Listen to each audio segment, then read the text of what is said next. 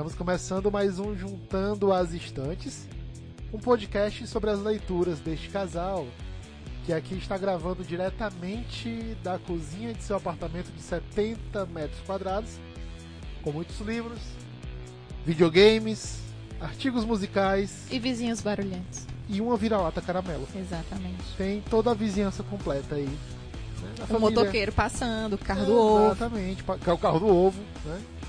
Não sei por que ele tá passando, mas ele passa. Vigia, né? Apitando. Porque já é um pouco tarde. A vocês que nos acompanham desde o primeiro episódio, nosso muitíssimo obrigado. Aos que estão chegando agora, sejam bem-vindos. Aqui é uma bagunça mesmo. Estamos aqui gravando aqui na, nas vésperas do Dia dos Namorados, né? Mais conhecido como dia do pai do Dória. Exatamente, mais conhecido como Dia do Pai do Dória. Eu sou. A gente está se apresentando bem, bem vai, cedo, né? vai, sem roteiro, é isso, é isso, é Bem isso. cedo se apresentando, eu sou o André Rodrigues, eu tô aqui com Nara Gomes Barreto. Caralho, amor. Quatro anos de namoro, mas Quatro anos de namoro Eu o cara queria- não sabe eu meu queria, meter, um- sobrenome, eu queria meter pelo menos parte do, do, do, do teu nome completo. Eu não queria manter todo porque agora vai frescar. Nossa, André. Aí eu falo Nara Gomes Barreto. Nossa senhora. Gente, pelo amor de Deus, sério. Não, não dá, tem dias que não dá. E hoje ele não pode nem dizer que ele tá drogado, porque eu juro pra vocês que ele não tá, não mas eu, tomou foi nenhuma, programado. Eu nenhum queria, eu, queria, eu Dorflex. queria falar Gomes Barreto porque eu acho muito Não. sonoro. Mentira. Já, já, já pensou em adotar? Toma no cu, André. Vamos lá. É, Hoje quem indicou o livro foi a Nara, né? E vou deixar a palavra com ela para falar sobre um dos autores preferidos da vida dela. Ah, E obviamente ele vai passar a palavra pra mim porque eu falo infinitamente melhor do que o André, assim. Com certeza. Eu nunca neguei isso. Mas é, quando eu sugeri pro André ler o Stephen King, foi querendo gongar com a cara dele mesmo, porque eu achava que ele ia detestar. E não é que o cara gostou. Eu tenho, tenho uns três dias aqui em casa que a gente não fala de outra coisa. É no almoço, é no café da manhã, é assistindo qualquer outra coisa na televisão, e aí ele para e diz, mas eu pensei naquela coisa do livro que não. Total. Então tem três dias que a gente tá imerso assim nesse assunto. E eu fico muito feliz, ó, nesse exato momento aqui, eu acho que é o. no- é esse passando aqui? Uma hora dessa? Qual é o ônibus? É um caminhão, na verdade. É um eu tô caminhão. vendo daqui. Ah, então pronto. É, então, é, eu fiquei, eu fiquei muito surpresa, né? Assim, muito grata, porque é muito legal ter alguém pra dividir esses gostos esquisitos que tan- tantas vezes eu me sinto tão sozinha, né? Tão, assim, a estranha. ai. Você se sente sozinha? Eu me sinto casa? sozinha, às vezes sim, porque eu tô aqui, né, é, achando o máximo, é, crianças sendo devoradas por bestas e, enfim, um São Bernardo com raiva querendo matar uma mulher e seu filhinho e um palhaço assassino que sai dos esgotos e eu não, normalmente eu não tenho com quem compartilhar isso, né? Então agora eu tenho você, que virou agora um fiel leitor. Com certeza. Eu já tô engatilhando a próxima leitura, inclusive. Exatamente. Né? Vários livros de Stephen King aqui em casa e eu não. Você ainda chance, não né? tinha sentido na pele a emoção. Eu não tinha deixado ainda a adrenalina correr solta pelas veias. Mas, enfim, o Stephen King é um autor que eu leio desde o começo da minha adolescência. O primeiro livro que eu li do Stephen King foi O Cemitério. E eu lembro perfeitamente da sensação de medo, pavor e pânico. Eu literalmente escondia o livro embaixo dos travesseiros porque eu não conseguia olhar para a capa do livro. Eu tinha medo. né? Então, isso me marcou muito. E, e é muito legal porque o Stephen King ele consegue escrever as coisas com uma mistura de humor, né? É um thriller também, ele consegue manter a atenção nas narrativas.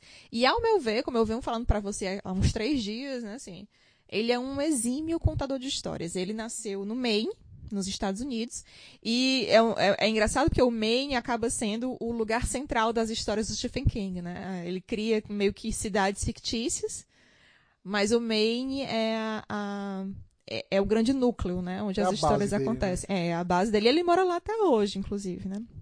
É, ele nasceu em 1947, no Maine, onde ele ainda mora. Né? É casado com uma autora também, é, bem boa, por sinal, que é a Tabitha King. né? E os filhos dele, né? Ele tem três filhos. Uma é pastora da igreja lá protestante. é, inclusive, ela é casada com uma mulher e as duas têm, um- têm uma igreja. Eu acho isso fenomenal. Caramba. É, bem Não legal. sabia, não. É, e ele, os dois outros filhos dele, o Joe, Joe Hill e o Owen King, são escritores também. Inclusive, o Joe Hill é um excelente autor também de livros de terror. Ele já escreveu algumas coisas. Os dois já escreveram algumas coisas com Stephen King. Mas ele sozinho, ele no projeto solo dele é bem legal. Eu ainda não li nada do Owen, mas do Joe já sim, e é bacana. Bem bacana mesmo. Então eles têm essa família assim bem criativa, né? Uma família bem é, é, que produz bastante nesse meio. E eles têm uma história bonita familiar, sabe? O, o, o Stephen King e a Tabitha, eles se casaram é, ainda na faculdade. E eles estão juntos até hoje, né? Então são muitos anos de jornada. E eles estiveram juntos por perrengues bem sérios. Eles eram bem humildes. E eles moravam num trailer quando o Stephen King começou a escrever, né? Bem história americana, assim, né? É, mas é mesmo, é bem isso, né? E, e ela estava lá do lado dele, ajudou muito, deu muito suporte para ele continuar escrevendo. Inclusive, Carrie, que foi o primeiro livro, né, que ele publicou de fato, que é um livraço, por sinal, já foi, teve várias adaptações para o cinema, enfim, é bem legal. É, ele jogou no lixo. E ela tirou do lixo desamassou, entregou para ele de novo e disse: leva adiante, vai, porque isso daqui vai dar certo. É engraçado, como, como você falou agora que teve várias adaptações de obra do, do, do King. Você falou cemitério, aí a minha cabeça veio maldito. É, mas não. Você falou Carrie, a estranha. Mim, pra mim veio a estranha. é porque tem essa produção cinematográfica, né, muito forte, uma tentativa de, né? Porque as adaptações são muito questionáveis. Embora Carrie seja uma adaptação, a, primeira adaptação é muito legal. É bem, tem até o de outra volta, sabia? Sim. É, é bem legal. Pois é. é. Aí fizeram uma continuação tosquíssima, enfim, mas aí não vem ao caso. A gente pode conversar, inclusive, sobre essas frustrantes adaptações cinematográficas do Stephen King em um outro episódio, porque tem muita coisa para render. Qual a sequência de Carrie? Carrie 2. A missão? Eu não sei, acho que é Carrie a 2 a vingança. Carrie... Eu acho que é Carrie 2 a vingança. Não, é tosco, é muito tosco. É tosco, não vale a pena. Duas Carrie e um bebê? Duas Carries e um bebê. É. Uma Carrie bem trapalhona, algo assim. Não sei, né? Mas tem uma continuação e ela é tosca e não vou me delongar sobre isso. Mas o que, é que eu tenho mais para dizer sobre o Stephen King? Sobre esse lance, né, dele ser casado com a Tabitha e os filhos terem crescido nesse ambiente e tudo mais. Tem um, uma coisa que eu acho importante colocar antes da gente chegar no foco, a gente vai conversar sobre um livro específico, né? É, mas falar do King e, e dos livros, é, assim, não dá para falar dos livros do King sem falar do King. Né? Porque ele, ele se derrama muito nas obras dele, é engraçado isso. Eu acho que poucas pessoas sabem como os personagens do, do Stephen King eles têm grandes traços autobiográficos. Né? É, por exemplo, é muito comum, além do Maine, né, que é a grande, a grande estrela né, assim, geográfica das obras dele, ele sempre fala sobre um escritor. Né? Assim, quase sempre. Né? Mas não raro nas obras dele, desde os contos até os romances, ele sempre está, sempre tem um personagem que é escritor. E isso é muito engraçado, porque ele acaba colocando nessas situações alguns de seus traços, de seus trejeitos. Tem um personagem em Desespero, que é um dos livros mais assustadores dele, na minha opinião, que é um escritor que gosta de viajar de moto. Né? Ele só viaja de moto. E uma curiosidade é que o Stephen King ele tem pavor de avião. Então, quando ele tinha as coisas nos Estados Unidos para fazer, ele só andava de moto, porque ele não queria andar de avião de jeito nenhum. Então, ele colocou isso nesse personagem. Né? É, o livro que a gente vai conversar hoje é o Iluminado, né, que é um, um, dos livros mais famosos, inclusive pela adaptação de cinema feita pelo Kubrick, que é uma puta de uma adaptação, tenho, tenho que admitir né? Assim, o, o, Jack Nicholson naquele papel do Jack Torrance realmente é arrebatador. E assustador. Gente, assustador. É claro que é uma adaptação, né? A gente, tava, a gente assistiu o filme ontem, né? A gente reassistiu, Foi. né? Pela, a gente viu pela segunda vez, segunda vez, segunda vez essa semana, né? É, e e a gente conversou bastante sobre essas diferenças né, entre o livro e a adaptação. Você até comentou uma coisa engraçada, que é, ah, é baseado na obra, né? E isso é muito importante, porque tem diferenças cruciais. Eu não vou nem chegar nesse ponto, que eu sei que você tem muita coisa para falar sobre isso. Mas o que eu ia dizer é que no Iluminado a gente tem também um escritor, que é o personagem principal, que é o Jack Torrance, né? Que é um alcoolista, é um cara que tem problemas com bebida, né? E o Stephen King passou por um perrengue muito grande. Por mais de uma década ele foi. É, ele tinha uma adicção em álcool e drogas. Né? Inclusive, tem uma história que ele conta no, no começo da, de uma edição de, de. Não sei se é de Carrie. Que ele fala que não sabe como foi que escreveu o Cujo. Ele não tem lembrança nenhuma de como foi que ele escreveu o Cujo. Porque ele estava completamente assim, out. Né? Então a família fez uma intervenção e ele conseguiu largar, as drogas e o álcool e até hoje ele abstêmio. Né?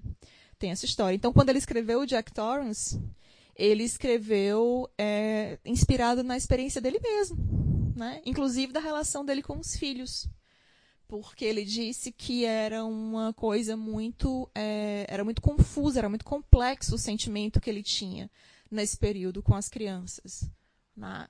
Então, isso meio que vazou para o Jack Torrance. E deu no que deu, porque o Jack Torrance, no livro, é um dos personagens, é, como é muito comum do Stephen King, né, é um personagem muito humano. É um personagem cheio de falhas e, e, e defeitos que não são nem de longe é, alienígenas, né? Não, não tem nada de sobrenatural no que o Jack Torrance é. Muito pelo contrário, é uma coisa que é cotidiana, inclusive, né? Agora que você falou a história, eu não sabia dessa história tão autobiográfica. Eu guardei essa informação. Dessa pois é, bem surpresa. Mas faz todo sentido, porque é uma realidade bem palpável, né? O que se passa no núcleo da família que tem no Iluminado. Né? Você tem o Jack Torrance, que é um, um professor de inglês e líder de debates na, na universidade, né? Lá que ele, que ele ensina, na, no colégio que ele ensina. E ele é demitido após espancar um aluno. Né? E somado a isso, tem esse passado dele com bebida, que ele está tentando superar, é, tentando salvar o casamento dele com a Wendy Torrance, né?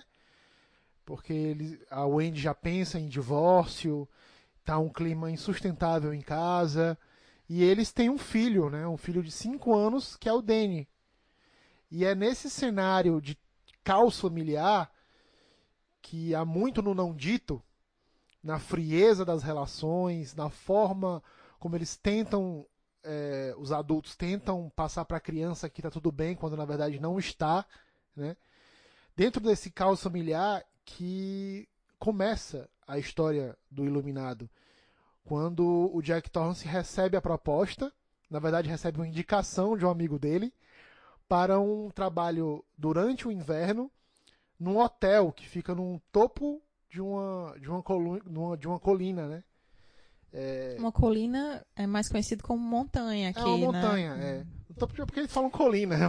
Mas é, é a tradução. É, Vamos levar em consideração a tradução que é Ficou é bem pobre. Cabeça, tá? na minha cabeça. A tradução né? dessa edição é bem pobre. no topo de uma montanha tem um hotel e ele é indicado para essa vaga de zelador desse hotel durante todo o inverno.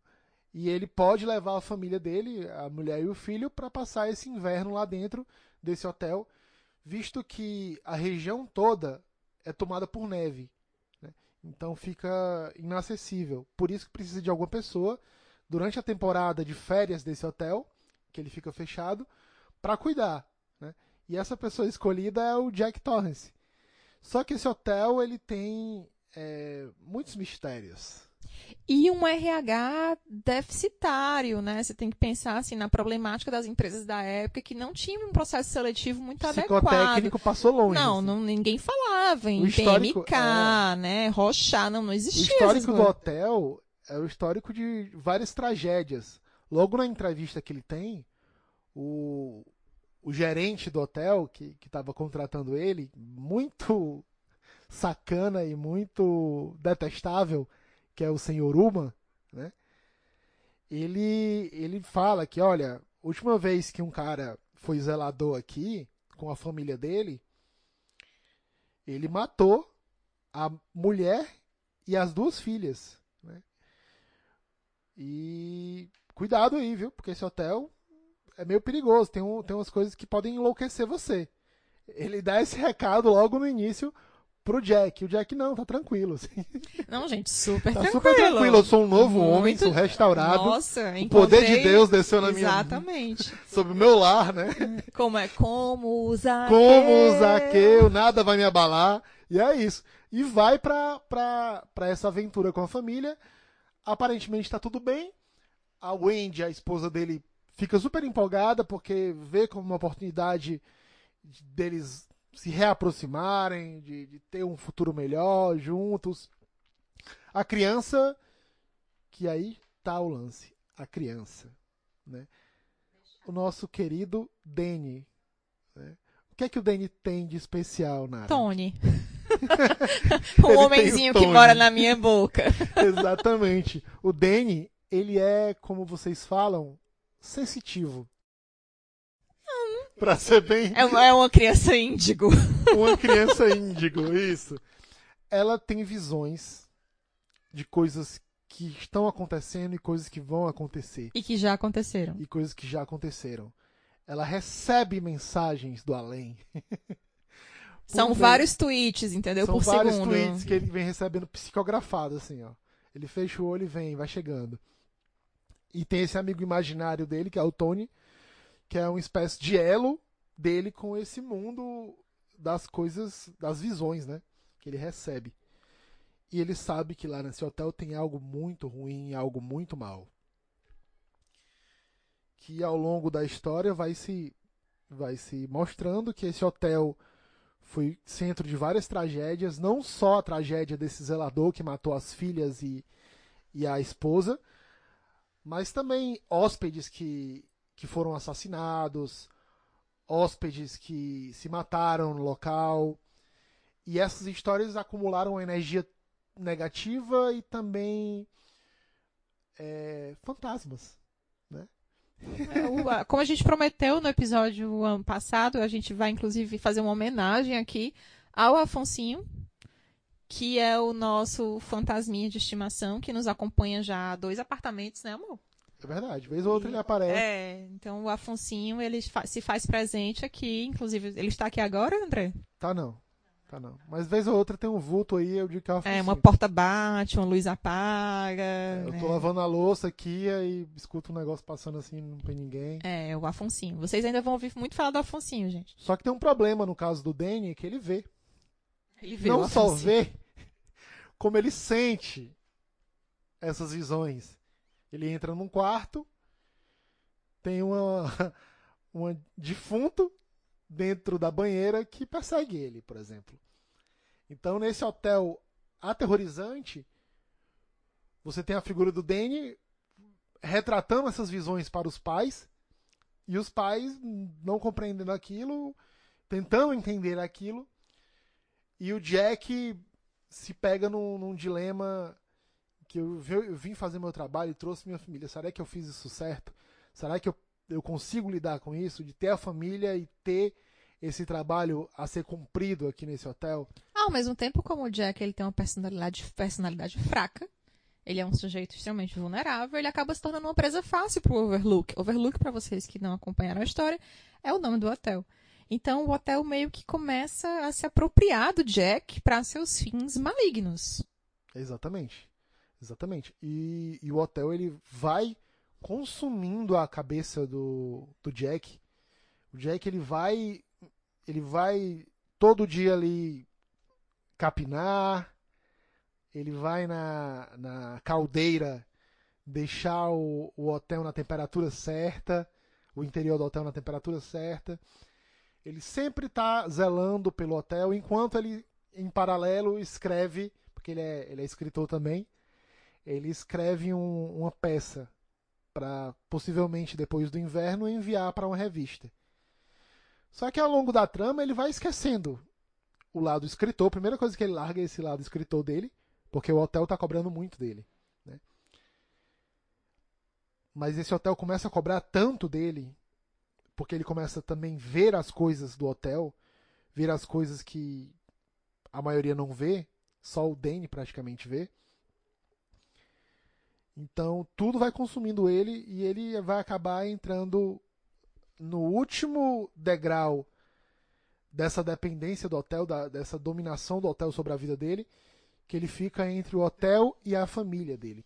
É, na verdade o Overlook quer tomar conta do Jack para ele matar o Danny, né? Assim, o interesse do hotel na verdade é o Danny, não é Sim. o Jack. Não é o Jack. né? Porque o Danny, por ser iluminado, por ter essa força, né? essa, essa coisa que, que, que faz parte de quem ele é, tem essa energia rodando aí, né? E, e o hotel quer isso, né? O hotel quer é, se alimentar desse, desse shine, né? Desse, desse, desse shining que tem o, o Danny. Né? E aí toda a missão do hotel é essa, é convencer o Jack a matar o Danny. Sim, a se livrar da família, né? Pra matar o Danny. Pra matar o Danny. Mas o Jack é um, é um cara todo lascado. Todo né? fudido. Todo lascado. É um cara que tem problema de. de... Como é que é o nome? Tem até uma série que é. é... Controle de raiva. Né? Ah, pra mim, olha, pra mim é, é um, é um personagem típico dessa fragilidade masculina aí, sabe? Essa masculi- masculinidade frágil. É um sujeito muito carente, muito orgulhoso, Traumatizado. traumatizado, aí tem toda uma história, né, dos maus tratos que ele sofreu pelo pai, que o pai é, era alcoólatra, né, tinha problema com álcool também, e, e meio que, que batia na mãe, e acabava batendo nele, né, e ele amava esse pai loucamente. Só que, assim, é, é muito confortável, né, isso, porque é sempre essa desculpa. Ai, meu papai me batia, meu pai bebia, então olha aqui, agora eu sou essa bagunça Então eu posso ser assim ambulante. também, né? Pois é, só que é, é foda é, como é um personagem fraco, diferente da Wendy. Né? Porque a Wendy também teve uma vida escrota. Né? A Wendy também teve uma Sérios vida... problemas com a mãe dela, que tinha ciúmes dela com o pai, a relação dela com o pai. Né? Então ela, ela tinha uma, ela teve uma criação muito difícil, né? E em nenhum momento a Wendy, a Wendy é, como é que eu vou dizer, é subjugada por isso, entendeu? É uma mulher forte, é uma mulher que, que não quebra, né? Então eu acho isso muito interessante, como o Jack ele é frágil, ele é vitimista, ele, é- ele se entrega muito, é muito Ele, mimizento. ele, ele meio que tenta justificar cada passo errado que ele dá. Pois é, a culpa não é dele, é do outro, né? Porque a minha Sempre, criação é. foi assim. Isso é tão comum na literatura, sabe? Quando a gente vai ver personagens masculinos que cometem erros, essas falhas mais grosseiras, assim. E todas as falhas dele podem ser resumidas numa frase que o Stephen King ele repete ao longo do livro. Perderam o controle. Perder o controle. É. Ele sempre fala, ah, eu perdi o controle, perdi o controle. É, quando o filho dele era mais novo, ele quebrou o braço do filho dele porque o filho dele estava bagunçando os papéis, Desenhando nos, Dele. nos papéis, É. né? tava, jogou líquido sobre os papéis, enfim. Ah, ele quebrou o braço do menino e, e ele tenta se eximir dessa culpa. É, a relação dele com a bebida também, ele tenta sempre justificar que ele precisava desse escape. E a família dele que sim que, que entenda, né? Pois é, macho fraco, Tem, tem. sabe? E tem muito do egoísmo, né, do, do Jack. O Jack tem muito. Ele lida muito com o egoísmo de saber que ele não é uma pessoa fácil, que ele é uma pessoa muito difícil. E tem um momento do que eles estão indo para o Overlook ainda, e ele, e ele diz que em alguns momentos ele pensou que o melhor seria que a Wendy fosse embora com o Danny.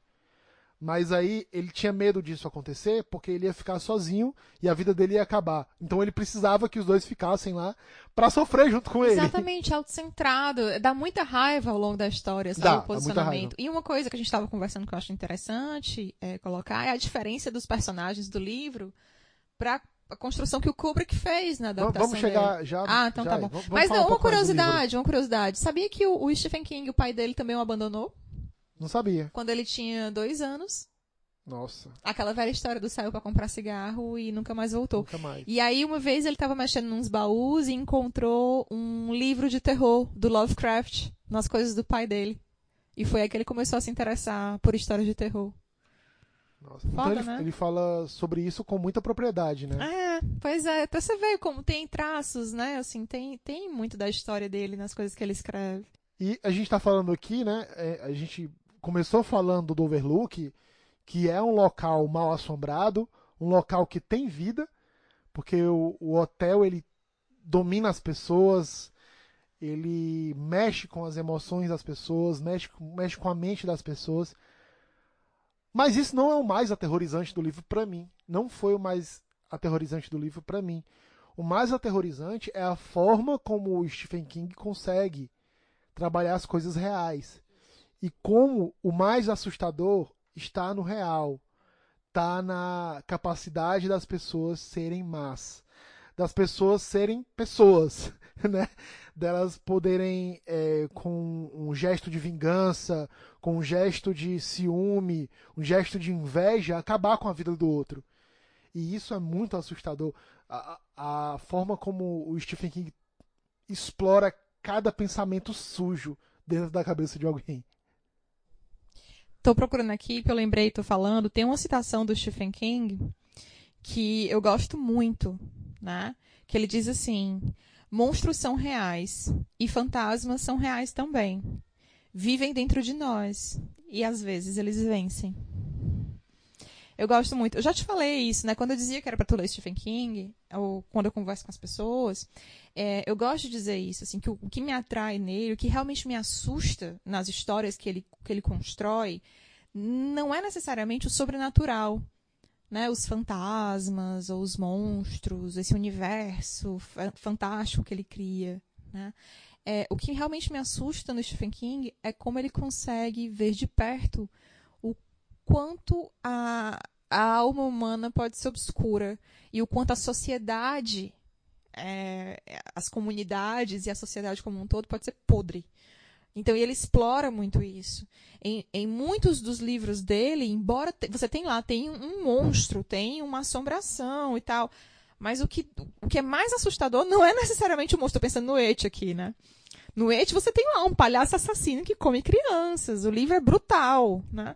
Mas o que realmente deixa você indignado é o funcionamento da cidade, que é omissa diante das violências, né? A violência doméstica, que está sempre presente nas obras do King também é, a, a, o descuido com as crianças, com a educação das crianças. O racismo. O racismo, a política, né, a podridão dos políticos. Então, isso tudo está sempre muito presente nas obras do Stephen King. E é muito assustador a maneira como ele, como ele, ele maximiza, né? Ele, ele faz realmente a gente encarar esse, essas questões.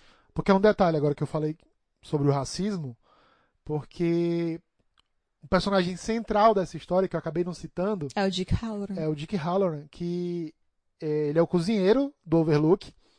E quando eles estão chegando para se situar, a família está chegando para se situar e se preparar para passar essa temporada cuidando do Overlook, é, o Dick Halloran ele vê no menino a figura de um iluminado, né? Porque o Dick Halloran também é iluminado.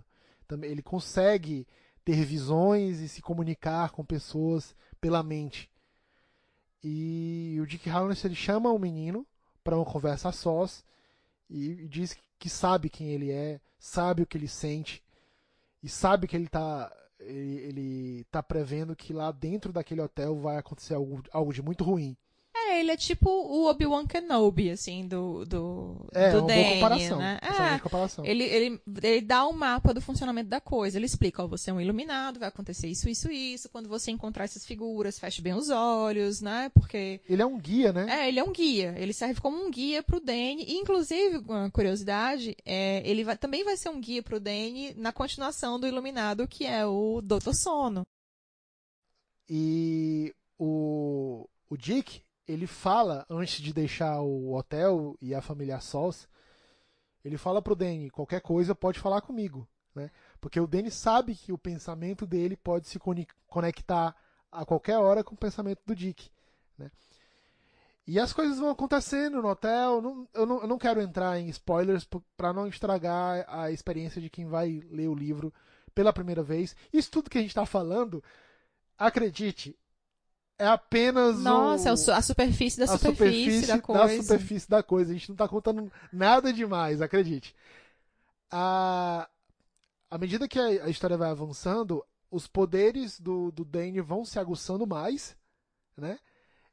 E à medida que os poderes do Danny vão aguçando, a área de atuação do hotel também vai aguçando. É tão bonitinho o motivo falando assim do Stephen King, assim, com tanto, tanta propriedade, com tanto carinho. É porque eu, eu estive agarrado com esse livro nos últimos dias. Né? Mas eu tô achando tão lindo isso. Eu tô achando que tu vai ler todos os livros dele que tem aqui em vou casa. Ler, vou ler bastante. Eu tô, tô, tô achando lindo demorou, isso. É, demorou essa, esse, esse match, mas deu certo. Tá vendo? E não é legal? É legal. É Olha, gente, eu vou dizer uma coisa pra vocês. Eu cresci ouvindo, é, toda vez que eu dizia, ah, um dos meus autores favoritos é o Stephen King, o pessoal me olhava com cara de nojo, sabe? Ai, como assim? Mas tu gosta tanto de ler, tu gosta, tu vai ter como um dos autores favoritos o Stephen King. Eu, pois é, pois sabe quem mais tem o Stephen King como um dos autores preferidos? Itamar Vieira Júnior. A Nara ela vai repetir isso pra todas as pessoas.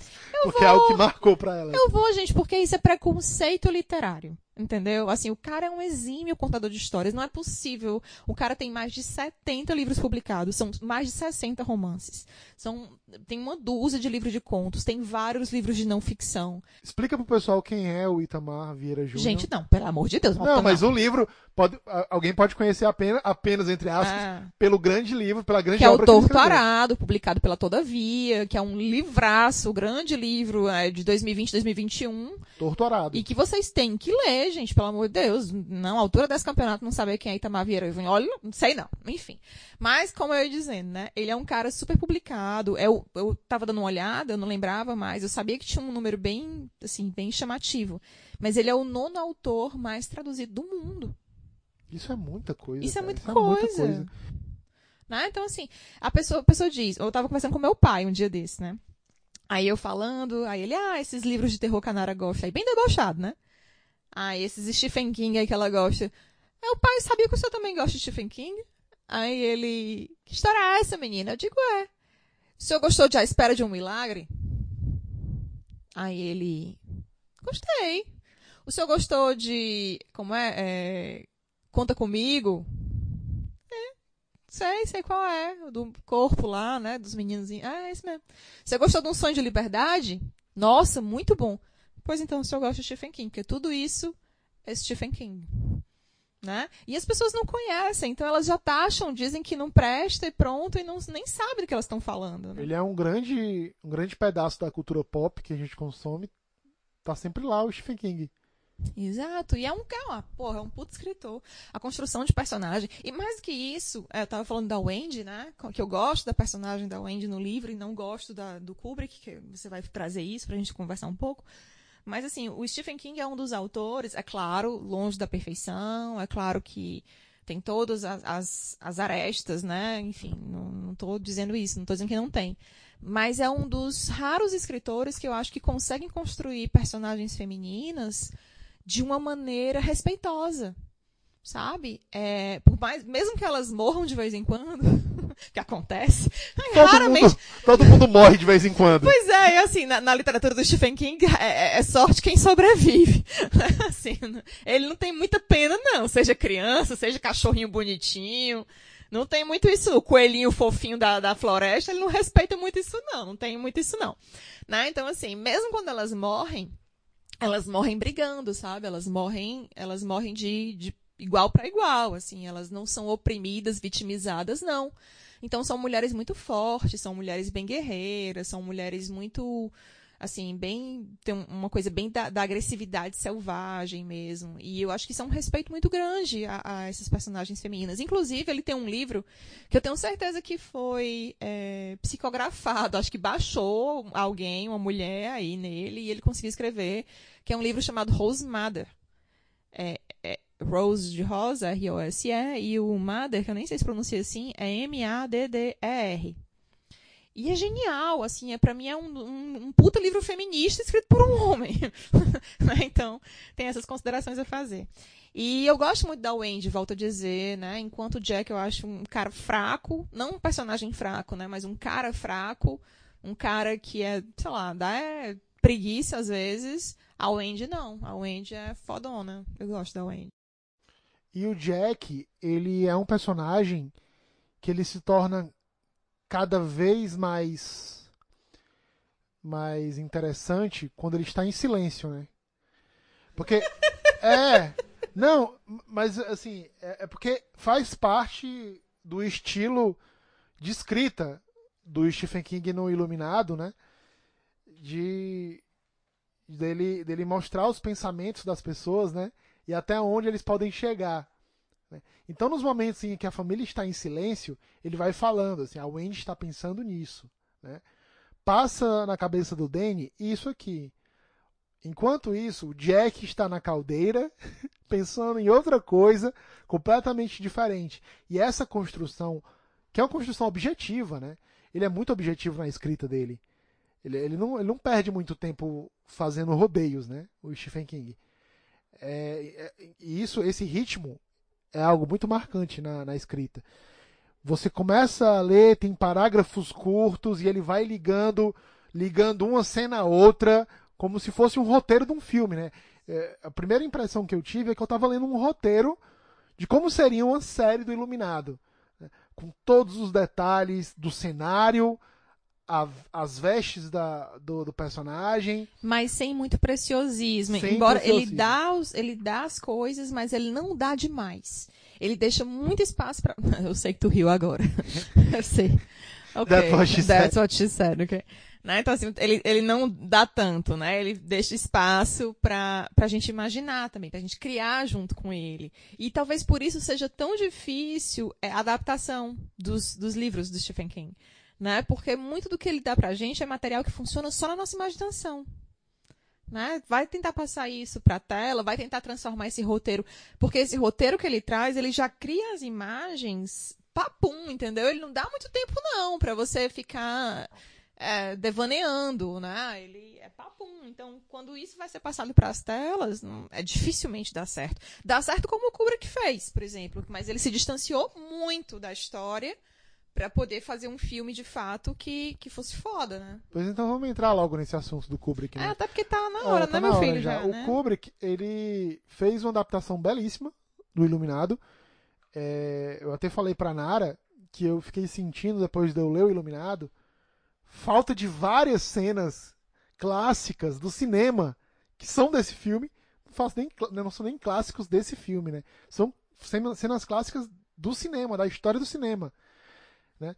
Que essas cenas não estão no- no- nos livros. No livro, né? Essas cenas não estão no livro porque é, foram cenas que o Kubrick criou a partir da ideia central do Iluminado. né? E, e ele realmente ele teve a liberdade artística de fugir e muito da obra. De fugir e bastante da obra.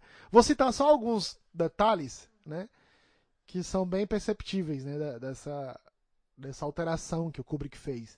Né? Ah, inclusive, o Stephen King ele detesta o Exatamente. filme do Kubrick. Ele fez uma outra versão, que foi pra televisão, né? Que é terrível. E é terrível justamente porque é próxima do livro. É Talvez muito não- mais fiel e, e por isso não dá certo. Pois é, a- a- o Kubrick ele, ele foi muito mais objetivo na história, tornando os personagens cada vez mais superficiais, assim. É, ele pegou uma ideia do que era pra ele e ele, ele maximizou isso, né? Assim, então pronto, a Wendy é essa doida fraca, o Jack é o loucaço, o louco mesmo de internar.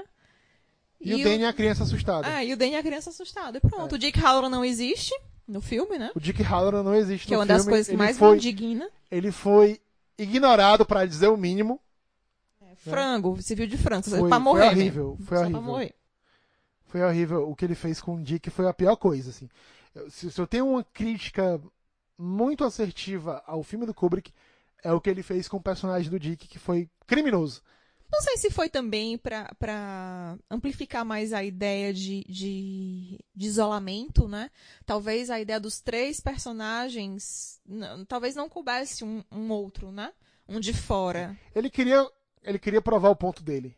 É, a coisa da claustrofobia também, né? levar até as últimas consequências aquele thriller É, dentro do hotel do, do assassino psicopata. Exato, e a angústia que é ficar só os três, né? Só os três dentro daquela casa enorme. Outro detalhe, é, além da Wendy, que a Nara falou, que a Wendy real- realmente é- ela vira uma donzela indefesa Chata pra tentando, caralho, né? tentando salvar o filho. Bem chata. É, O Jack Torrance, por sua vez, ele ele perde esse detalhe, essa nuance do silêncio dele ser enigmático. Porque no livro, o silêncio do Jack Torrance é enigmático e preocupa a Wendy e preocupa o Danny. né? No filme, ele se torna alguém extremamente assustador E antes de chegar no hotel. E antes de chegar no hotel, porque o Jack Nicholson, cara. O Jack Nicholson com aquele olhar dele, completamente doentio. Não, e o próprio personagem no filme, antes de chegar no hotel, ele já é impaciente. Você já percebe que ele não é um cara legal, entendeu? não bate ele bem. Não, ele não bate Não bem. bate bem. né? Então você já vê, mesmo antes do isolamento, ele já não tá, já não tem a ca- caixinha muito certa, né? Então, O, o Iluminado do Kubrick, ele é uma versão hardcore mesmo do, do livro. É uma versão mais brutal do que a do livro. É uma versão mais com mais ênfase na na, na questão dos assassinatos, né? do, do instinto assassino. E é ele mais esquece gráfico, né? é, Ele mais, gráfico, A, a fotografia Genial. fantástica, Trilha sonora é fantástica. mas deixa quase por completo de lado é, as questões familiares, as questões humanas. Trama, né? A trama, é. trama da Tudo, coisa. tudo aquilo que a gente destacou, que o, o Iluminado ele é muito sobre as coisas reais, o livro ele o filme ele ignora. Ele vai pra o que é mais É um cara é, doido com um machado. É, O, o filme é um cara doido com um machado. O livro não. O livro ele, ele aprofunda isso. E é um livro curto, né? Não é um livro. muito- Então o Stephen King ele que tem essa maestria Não tem nem também. Né? Não tem nem machado, diga de passagem, né? Enfim. Mas assim, ele é um livro curto e, e ainda assim ele consegue ter muita profundidade. Né? A gente, a gente dá, dá um mergulho né? Na- no desenrolar psicológico dos personagens. A gente se aproxima dos personagens e isso, isso é muito legal. né? E mais uma vez eu volto a dizer, é por isso que não dá pra fazer uma, eu acho até agora então, não, não conheço nenhuma. Aliás, conheço essas que eu citei. São adaptações até bem fiéis, por exemplo, o Conta Comigo, que é do conto Corpo, e um, como é, um Sonho de Liberdade, são boas adaptações, mas são adaptações de contos, não são adaptações de romance, entendeu? Tem um outro também que é um conto, que é aquele O Nevoeiro, que é um puta filme de terror muito bom. E também é uma adaptação válida, né? É bem feita. Mas volto a dizer, é um conto. Então são textos curtos. Então, pra você ver, pra você fazer um filme de, de duas horas de duração, tem que pegar um conto do Stephen Nara, King. E Cristine, o carro assassino. Não, Nara. amigo, eu adoro esse filme, mas eu adoro porque ele é Cinema ruim. em casa. Adoro, não, mas eu adoro. Inclusive, a gente tem um DVD aqui de sábado, né? Na memória do cinema em casa não, gente, é maravilhoso. Mas não, não, sério, mas vocês precisam ler Christine. Christine é muito legal. É muito legal porque a gente tem um ponto de vista do carro, cara. O carro É falando. muito bom. Não, mas ó, é sério, é sério. Sem, sem brincadeira, vocês vão rir. Quem não conhece o Stephen King vai rir. Mas o, o Stephen King é o cara que consegue fazer um livro sobre um carro que se apaixona por um jovem. Isso é muito massa. Ele tem um conto, e eu sempre uso como exemplo, ele tem um conto, ele trabalhou na lavanderia, sabe? Quando ele não conseguiu emprego de professor, depois de sair da faculdade, ele trabalhou na lavanderia. E ele tem um conto sobre uma máquina de passar industrial que ganha vida e sai matando as pessoas da cidade. Gente, é genial, é assustador. Então ele é o cara que consegue escrever sobre um carro que se apaixona por um cara, e ele é o cara que consegue escrever sobre uma máquina de, la- de passar industrial assassina. E funciona, funciona muito bem. Nara, a gente tá chegando ao fim do podcast, mas antes eu tenho uma pergunta muito pertinente a fazer a você. Sim. Eu quero uma resposta enfática, sem pensar duas vezes. Vocês estão ouvindo a criança Tá chorar? É, tem uma criança chorando aqui. Uma pergunta muito enfática, sem pensar duas vezes. Christine e Herb, o Fusquinha, saindo na porrada, quem ganha? Ah, meu filho, Cristine, o quê, querida? Tá passada? tá passada? Pfizer. Ai, ai. Pois é, gente, estamos chegando ao fim. Eu posso dar, dizer duas curiosidades a mais que eu acho Pode. que todo mundo vai gostar. Vá lá. Sabia que, a- que o Stephen King tem uma cachorrinha que tá sempre. Ele, gente, o Stephen King é uma pessoa maravilhosa pra você ter nas redes sociais. Ele interage e ele é muito engraçado. E ele posta. Ele é aquele velhinho que fica postando coisas do dia a dia dele. Então é muito bom, é muito legal. E ele tem umas tiradas muito legais, assim. Isso no Instagram? Ele, ele, não sei se ele ainda tá no Instagram, mas ele tá no Twitter. O Twitter é direto. Ele tá o tempo Ah, é? todo no Twitter. É. Você encontra ele lá no Twitter. E aí ele fica postando foto da cachorrinha dele, que é a Molly. ah, é muito bom. e a Molly, ela é uma, uma bichinha desse tamanhozinho, bem pequenininha, das patinhas curtas, sabe? Batorezinha. E aí o apelido dela é Thing of Evil. Aí ele sempre bota Molly, a.k.a. Thing of Evil, que é tipo coisa do mal, coisa maligna. E a cachorrinha com a maior cara de sonsa. Bem pequenininha, a cor mais gostosa do mundo. Então é muito legal. Aí tem as altas aventuras da Molly, Thing of Evil, no, no Twitter do Stephen King. E uma outra curiosidade que, assim, eu acho muito válida dizer é que ele é fã do Harry Potter. Veja só. É, ele é fã do Harry Potter, ele já fez várias resenhas do Harry Potter, ele adora o Harry Incrível. Potter e gosta muito do Game of Thrones também. Inclusive, ele foi, ele já jogou poker com o, o, o cara que eu esqueci agora o nome, o, o autor do Game of Thrones. Eles são O- tipo buddies, assim. O Martin lá. É esqueci. isso, esse Martin aí também esqueci, mas é o Martin. Desculpa, Larissa Alves, É, desculpa. desculpa. amiga, mas eu gosto muito, mas eu sou péssima com nomes, enfim. É isso mesmo. E uma outra curiosidade, só pra fechar, ele foi bloqueado no Twitter pelo Trump. Minha nossa. Excelente. É uma pessoa muito boa, cara. Ele é Maravilhoso. pessoa Ó, eu copiei o Twitter que ele botou, foi muito engraçado. Um dos, ele tem vários, né? E ele nem é transfóbico, né? Não, ele não é curiosidade também, Pois não é, tem transfóbico. isso, né? Ele é é muito, ele é muito, bo- ele é muito boa gente. Ele tem um tweet que é assim: ter Donald Trump como presidente é como ter como motorista da rodada o cara mais bêbado da festa. Eu super me identifiquei. Cara, eu queria rir mais dessa piada. É, pois é. Mas é o que me resta. Porque, né? Né? Então, Ah, e ele tem uma banda de rock. Gente, como não gostar do Stephen King? Eu acho que vocês ele toca sério. o quê?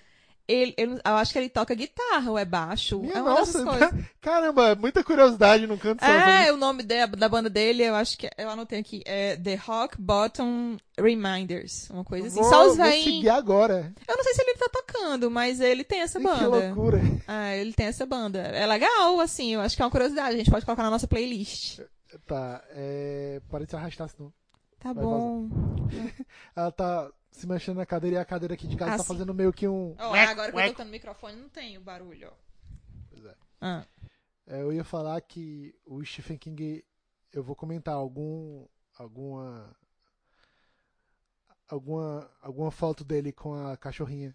É lindo. Aí eu vou comentar assim, deixa de ser mole. Então, vamos ficar por aqui. Vamos acabar o podcast aqui. Muito obrigado a você que chega até o final desse podcast. É, haja louça pra lavar. Haja louça pra lavar, o almoço aí ficando pronto, né? Chegando, seja lá onde, nesse trânsito de Fortaleza, nesse trânsito de qualquer lugar do Brasil. Espero que vocês escutam a gente. Ah, eu queria mandar um abraço pra Leslie, que na enquete do Instagram disse que achou o, o Iluminado sensacional, se gosta bastante. E pra Lívia Posa, nossa querida amiga, que viu a foto do Stephen King no meu Instagram e disse que ele parecia o Mia Couto menos favorecido. Achei interessante É, é, reproduzir ser esse. uma pessoa ser menos favorecida do que o minha culto, né? É, isso. É difícil, tá difícil. Pro... Eu acho que não tem absolutamente nada a ver, começando que o Stephen King é estrábico. Mas é isso. Eu sempre achei o Stephen King parecido com um crânio, porque ele... Crânio. Porque ele- É, o nariz dele é- muito é. arrebitado, e você vê de fato as narinhas com perfeição. Mas tu quer saber uma coisa? Ele sofreu um acidente em 1999. Então isso que eu comentei foi É. extremamente infeliz. Foi muito infeliz. Foi, ele quebrou-se Foi todo. péssimo. É, foi péssimo. Mas é isso mesmo, faz parte. Faz parte. Ele também tem algumas coisas meio difíceis, né? É, é isso. É, Valeu, galera. Tchau, tchau. Tchau, tchau, gente. Obrigada. Valeu.